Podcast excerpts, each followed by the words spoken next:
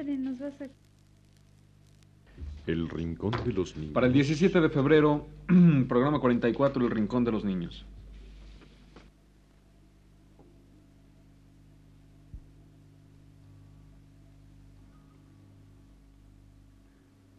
Radio Universidad presenta...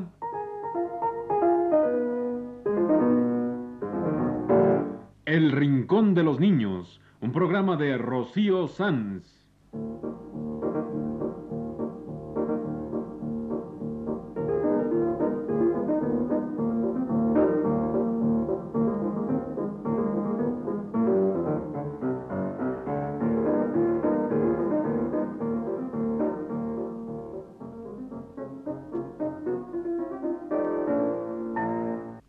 Semanas, a esta misma hora, los esperamos aquí con cuentos e historias verdaderas, con música y versos, con fábulas, noticias y leyendas para ustedes en el Rincón de los Niños.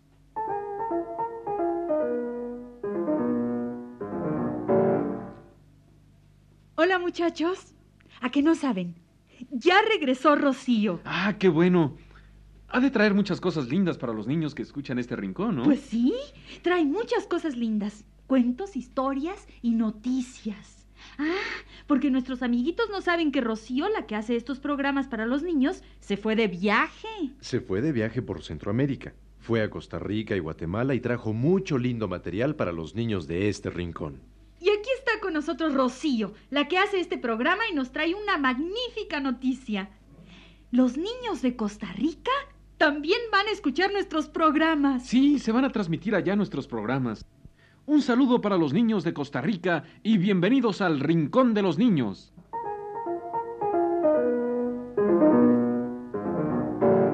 Y cuánta cosa linda cuenta Rocío de su viaje por Costa Rica y Guatemala.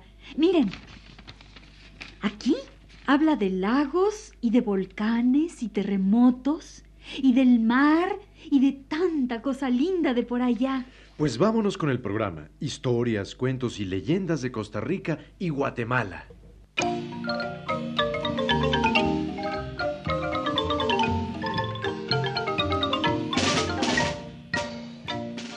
Costa Rica y Guatemala están en Centroamérica, al sur de México. Yo sé, yo sé. Yo sé los países de Centroamérica. Guatemala, El Salvador, Honduras, Nicaragua, Costa Rica y Bueno, Panamá. Bueno, pero no me interrumpas. Yo estaba diciendo que Centroamérica está al sur de México y los países que la forman son... Guatemala, El Salvador, Honduras, Nicaragua, Costa Rica y Panamá. La América Central es una tira delgadita de tierra que une dos grandes continentes, la América del Norte y la América del Sur. Mira, mira aquí en el mapa. Aquí está la América Central, una tira delgadita de tierra que nos une con la América del Sur. Y son lindos los países que forman la América Central. Tienen selvas y lagos y volcanes y flores y árboles preciosos. ¿A que no saben de dónde viene el nombre Costa Rica? Mm, es una historia muy linda.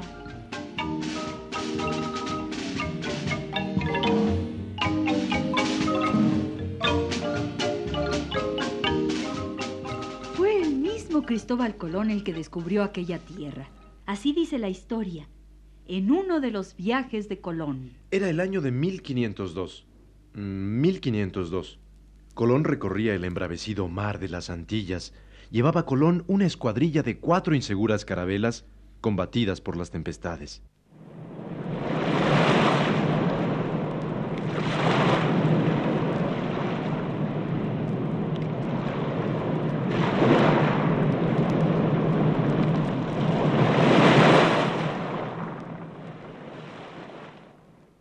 Ya las frágiles embarcaciones y los extenuados marineros no podían más.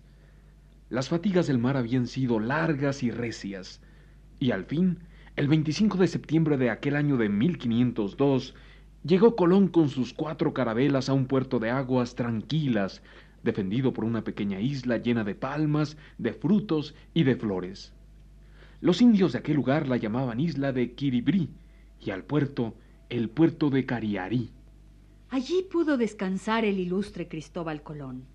Allí bajaron sus hombres y encontraron oro en los ríos y le dieron el nombre de Costa Rica. Allí hallaron, según palabras de Fray Bartolomé de las Casas, la mejor gente, tierra y estancia que habían hasta allí hallado por la hermosura de los cerros y la frescura de los ríos, y por las arboledas que se iban al cielo de tan altas. Y la islita verde, fresquísima, llana, de grandes florestas, que parecía un vergel deleitable.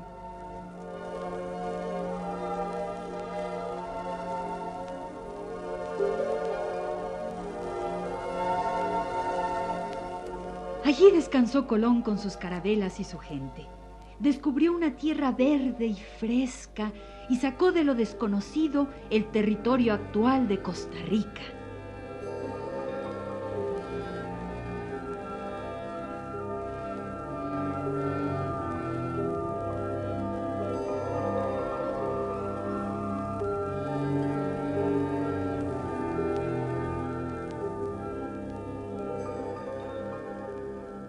Y ahí están ahora el puerto de Cariarí, que hoy se llama Puerto Limón, y la isla verde y fresca que hoy se llama Isla de la Uvita, en Costa Rica. Y allí fue Rocío y vio la isla donde se detuvo Colón, tan verde como entonces. Y vio los grandes árboles de la costa atlántica de Costa Rica que llegan tan alto, y los ríos espumosos y fuertes, y el mar tan bravo.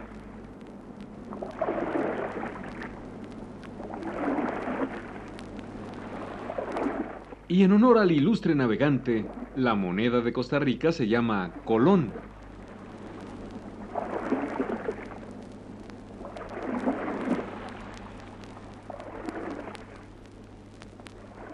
Colón se llama también la moneda de El Salvador. Es cierto. ¿Y a qué no saben cómo se llaman las otras monedas de los países centroamericanos? A ver... ah, se llama colón a la moneda de Costa Rica y El Salvador. Ah, ¿Cómo se llama la moneda de Nicaragua? Córdoba. La moneda de Nicaragua se llama Córdoba. ¿Y, la de Honduras? Lempira. La moneda de Honduras se llama lempira. Y en Panamá la moneda se llama Balboa en honor a Vasco Núñez de Balboa que atravesó el istmo de Panamá en 1513 y descubrió el Océano Pacífico. Cierto. Mm, Vasco Núñez de Balboa andaba buscando el Mar del Sur, que le decían. Con un grupo de hombres atravesó por la parte más delgadita de Panamá. Pero no fue fácil. Aquello eran puras selvas de lo más espesas y sus hombres se morían y pasaron mil penurias. Hasta que un día divisó el mar, el ancho océano Pacífico. Por eso en Panamá la moneda se llama Balboa, en honor de Vasco Núñez de Balboa. A ver, en Panamá la moneda se llama Balboa. En Costa Rica y El Salvador la moneda se llama Colón. En Nicaragua, Córdoba y en Honduras, Lempiras. ¿Y en Guatemala? ¿Cómo se llama la moneda de Guatemala? Ah, pues fácil. Quetzal. En Guatemala la unidad monetaria es el quetzal porque el quetzal es un pájaro bellísimo y además es el símbolo de la libertad. Por eso en Guatemala usan los quetzales, que así se llama su moneda. El quetzal, el ave sagrada y bellísima. Vamos a contarles un relato sobre el quetzal. En las soledades de las altas selvas centroamericanas habita el dios del aire, el magnífico Quetzal. Vive en la espesura donde los árboles crecen altísimos y entre sus ramas suben las enredaderas, cuelgan las lianas y los bejucos, donde hay palmas y hay helechos. Allí tiene el quetzal sus palacios. Los helechos se abren en abanicos verdes a 10 y más metros de altura. Las orquídeas brillantes, grandes y pequeñas, se esconden entre los árboles. Así son los palacios del quetzal.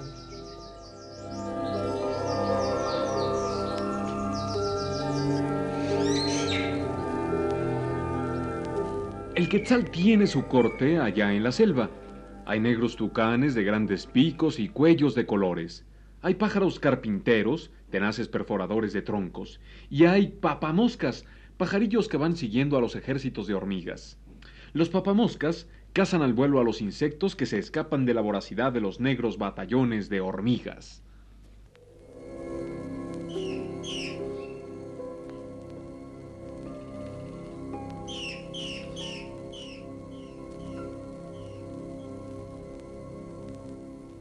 Hermoso es el Quetzal, Luce su traje de gala en la lujosa selva que forma su palacio. Verde es la cresta de su real cabeza, amarillo el pico de ámbar. Sus oscuras alas lucen manchitas de plumas verdes y su cola, la hermosa cola del quetzal, es unas de plumas negras, blancas y verdes. Dos de las plumas de la cola del quetzal son largas, tan largas que cuando vuela parece que deja tras de sí una estela de esmeraldas. En los pueblos prehispánicos se tejía con la pluma del quetzal. Se hacían con ella brillantes tocados para adornarse los grandes señores. Pero nunca lograron que el quetzal viviera en cautiverio. Ni siquiera en la gran jaula de pájaros donde se recreaba el emperador Moctezuma, ni siquiera allí pudo vivir cautivo el quetzal. Moría cuando se le enjaulaba. Y fue así como el quetzal vino a ser el símbolo de la libertad, y así está abordado en la bandera de Guatemala, y dio su nombre a la moneda de este país, el quetzal, ave magnífica, símbolo de la libertad.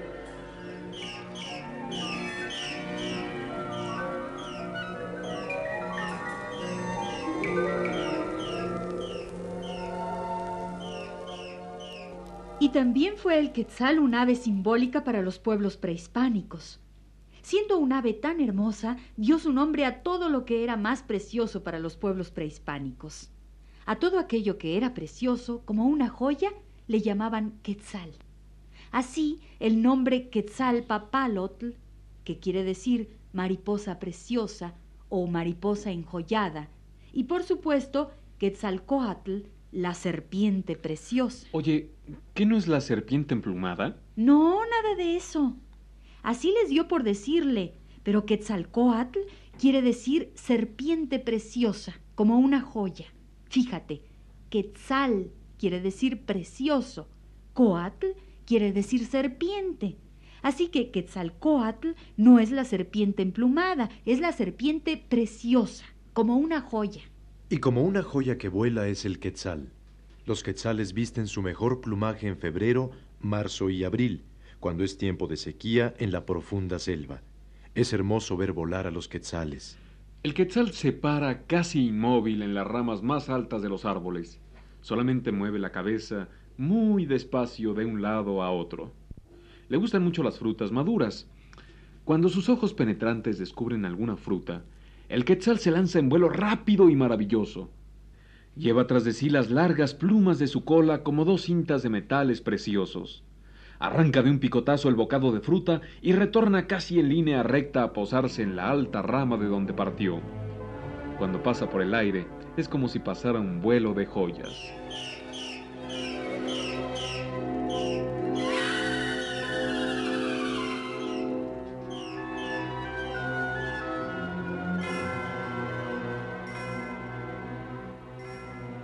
Y ahora hablemos de volcanes.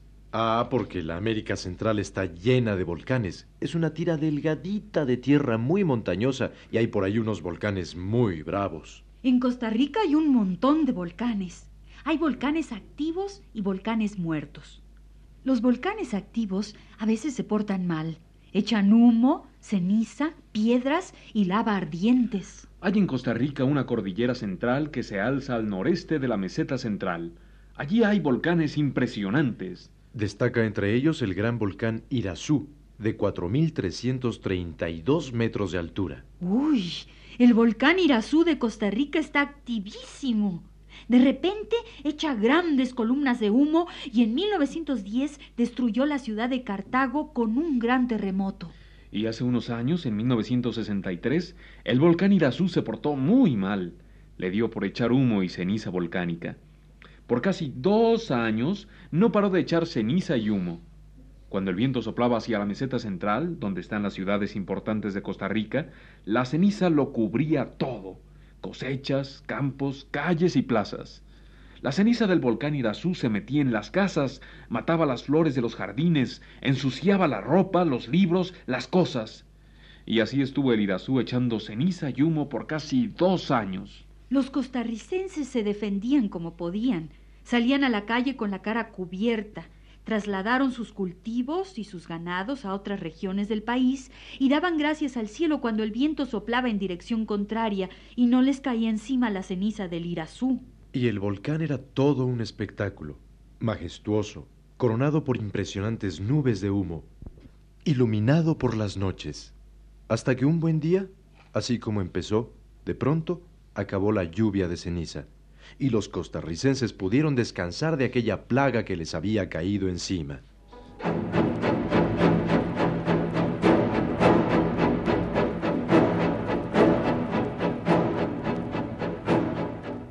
También nos cuenta Rocío del volcán Poás, allá en Costa Rica.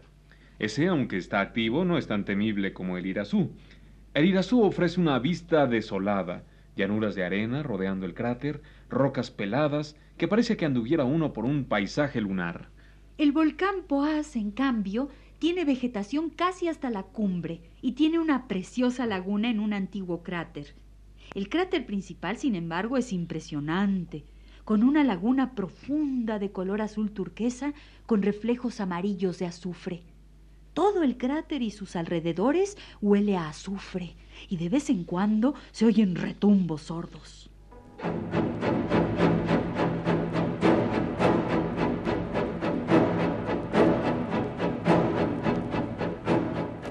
Y en Guatemala también hay volcanes preciosos, nada menos que los dos gigantes, el volcán de agua y el volcán de fuego, que se miran desde la ciudad colonial, la antigua Guatemala. Es preciosa la ciudad colonial de antigua Guatemala. Está al pie de los volcanes y dicen que es el museo al aire libre más grande del mundo. Y es cierto, porque toda la ciudad de antigua Guatemala es como un museo colonial con sus casas, sus calles empedradas, sus plazas y con las grandes iglesias que destruyó el terremoto en ruinas impresionantes. Los terremotos.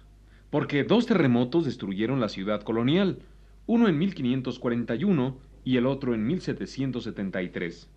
En realidad el primero no fue terremoto, sino una terrible inundación. En la noche del 8 de septiembre de 1541, la pared del cráter del volcán de agua se desplomó del lado de la ciudad. Vamos a contarles cómo fue en palabras del escritor Antonio Rey Soto.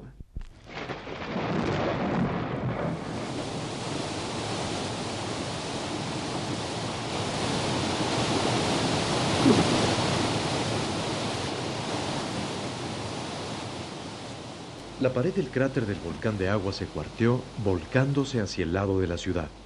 El agua saltó salvaje, corrió ciega, derrumbó peñones, descuajó árboles centenarios, arrastró como brisnas cuantos seres y cosas se le pusieron por delante. Chocó contra las recias murallas de la ciudad y las deshizo.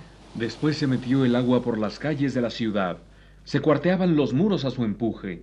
Golpeaba el agua los palacios, los templos y los fuertes que se venían abajo. Clamaban los hombres y aullaba el viento.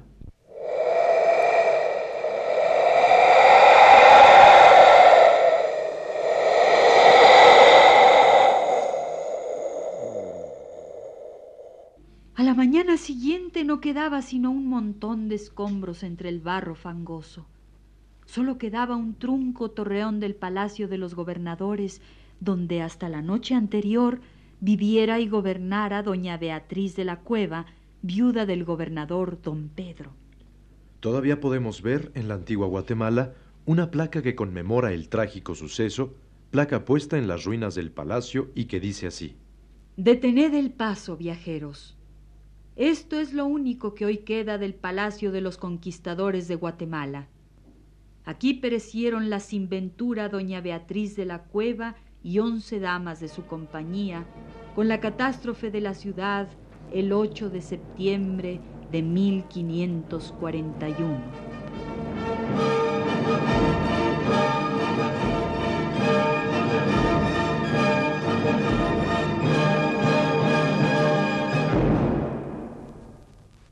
Pero no todos son volcanes y terremotos en Centroamérica, ¿verdad? De ninguna manera. Hay también lugares apacibles, prados y bosques y lagos de gran belleza. Como los lagos de Atitlán y Amatitlán en Guatemala y el gran lago de Nicaragua que es como un mar. Y hay playas preciosas, mares bravíos, selvas impresionantes, islas llenas de verdor. Son lindos estos pequeños países centroamericanos. Son pequeños, ciertamente, pero llenos de gracia y de verdor. Un saludo para los hermanos de Centroamérica, con sus volcanes, sus lagos, sus selvas. Guatemala, El Salvador, Honduras, Nicaragua, Costa Rica y Panamá.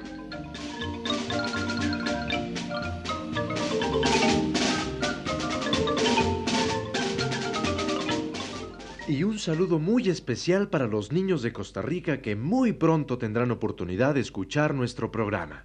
Vamos a despedirnos con un fragmento de un poema de Ricardo Miró, poeta panameño.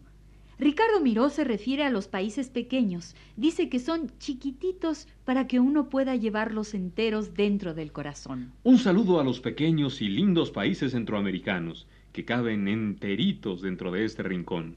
En palabras del panameño Ricardo Miró. Oh patria tan pequeña, tendida sobre mi istmo, donde es más claro el cielo y más brillante el sol.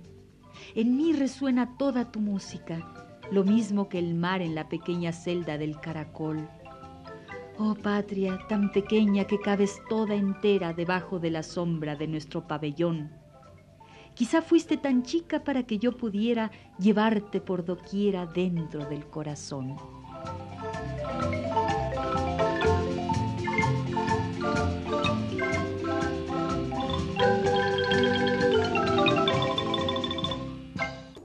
Este ha sido El Rincón de los Niños. Un programa de Rocío Sanz.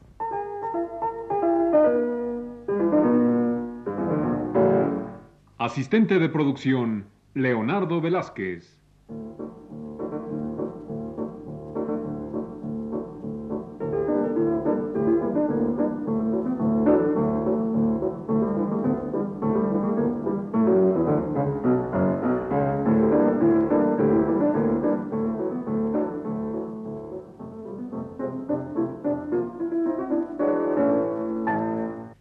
Participantes en este programa les damos las gracias por su atención y los invitamos a estar con nosotros todas las semanas a esta misma hora. Grabación Alfonso Moreno y las voces de Enrique Velasco. Ana Ofelia Murguía. y Germán Palomares Oviedo.